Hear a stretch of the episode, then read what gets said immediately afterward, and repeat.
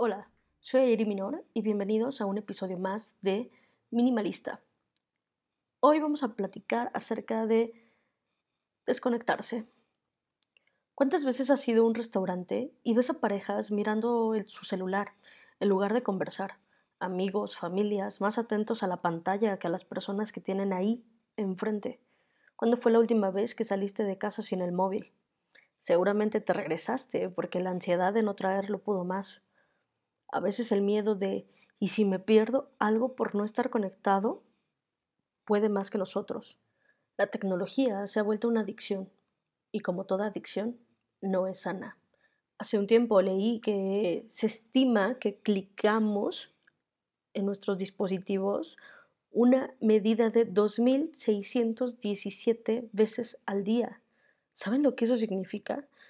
Estamos consumiendo cinco veces más información que en 1980, 40% más que en 2013 y eso ya es demasiado. Estamos saturados por todos lados, por todos los medios de mil cosas. Y como todo puede ser verdad, como todo puede ser mentira. ¿Alguna vez te ha pasado que has estado haciendo alguna actividad y de repente, ¡pum!, te llega un texto, te distraes y comienzas a navegar entre apps y esa tarea que estabas realizando ya no la terminaste?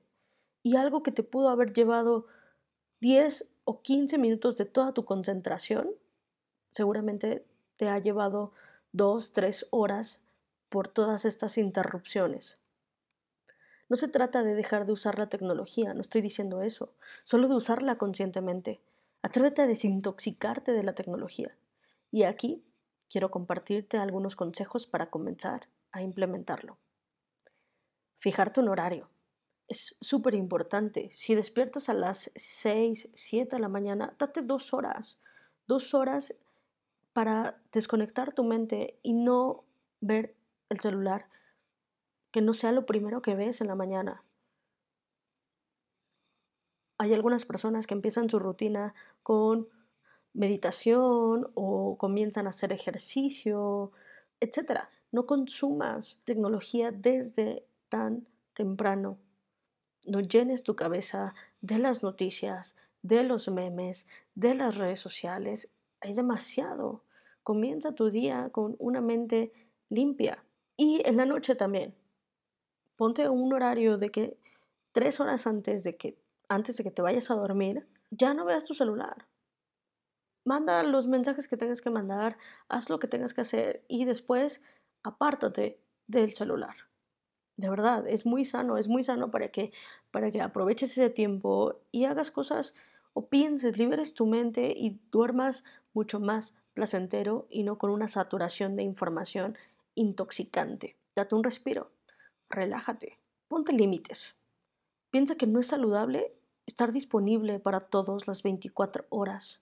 Es necesario tener límites con las personas y para ti, obviamente, para darnos tiempo a nosotros mismos. Otro consejo es apaga las notificaciones. De esa manera no vas a sentir el impulso constante de entrar a revisar tus apps y de contestar todo en todo momento. Borra el exceso de apps, de aplicaciones. Seguramente tienes muchas más redes sociales de las que utilizas.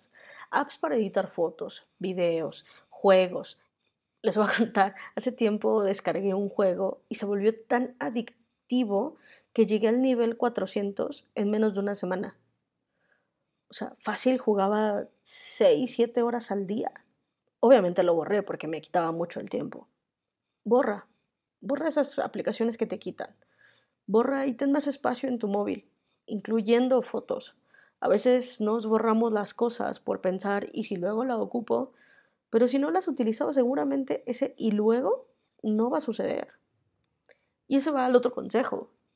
Todos los archivos que descargas en tu celular o en tu computadora pues si los necesitas para trabajar, respáldalos, ocúpalos y luego elimínalos. Hay aplicaciones en Drive o en la nube para que puedas guardar todo lo que vas a estar ocupando, pero mantén limpio tu escritorio, mantén limpio tu espacio de trabajo, que no esté saturado de muchos elementos, porque eso solamente te hace ruido y luego vas a estar confundiéndote de archivos y tienes cinco veces el mismo. Igual con las fotos. A veces pedimos que nos tomen 10 fotos para ver cuál sale mejor. elige la que más te guste y las otras nueve, bye, bórralas. El momento ya lo tienes. Existen productos, por ejemplo, que te obligan a dejar el celular en una caja con código.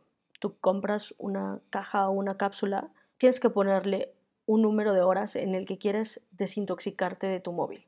Entonces pones dos, cuatro, ocho horas. Y no hay poder humano, o sea, no hay una forma en la que la caja se abra hasta que no se cumpla ese, ese periodo de tiempo. O sea, esto ya es una medida mucho más drástica, pero ya existe. Existe y hay gente que lo está comprando porque quiere liberarse de la tecnología. Hay también un celular que se llama Light, es un, es una startup eh, americana y la verdad es que el celular es muy bonito, es muy simple, es muy minimalista, por supuesto. Lo único que hacen es que se, conecta con tu smartphone, por ejemplo. No puedes descargar ningún tipo de red social, solamente puedes recibir mensajes, llamadas y tiene una aplicación de Maps y listo. Es lo único que puedes hacer con esa cosa. Llamadas, mensajes y listo. Porque al final los celulares fueron creados para eso para comunicarse con las personas que no están en el espacio contigo. Pero parece que ya se apoderaron de nosotros. Obviamente cuesta muy caro. Es como si te compraras un chicharrón, no puedes hacer realmente nada con él. Pero hay gente que lo está comprando. Es bonito y al final la promesa de marca que ellos venden prácticamente es solo desconéctate. Si es importante, que te manden un mensaje, si es importante, te va a entrar una llamada. Todo lo demás puede esperar. Pasa tiempo de calidad contigo. Les cuento esto porque quiero que sepan que hay productos que están siendo creados para liberarte de esta adicción.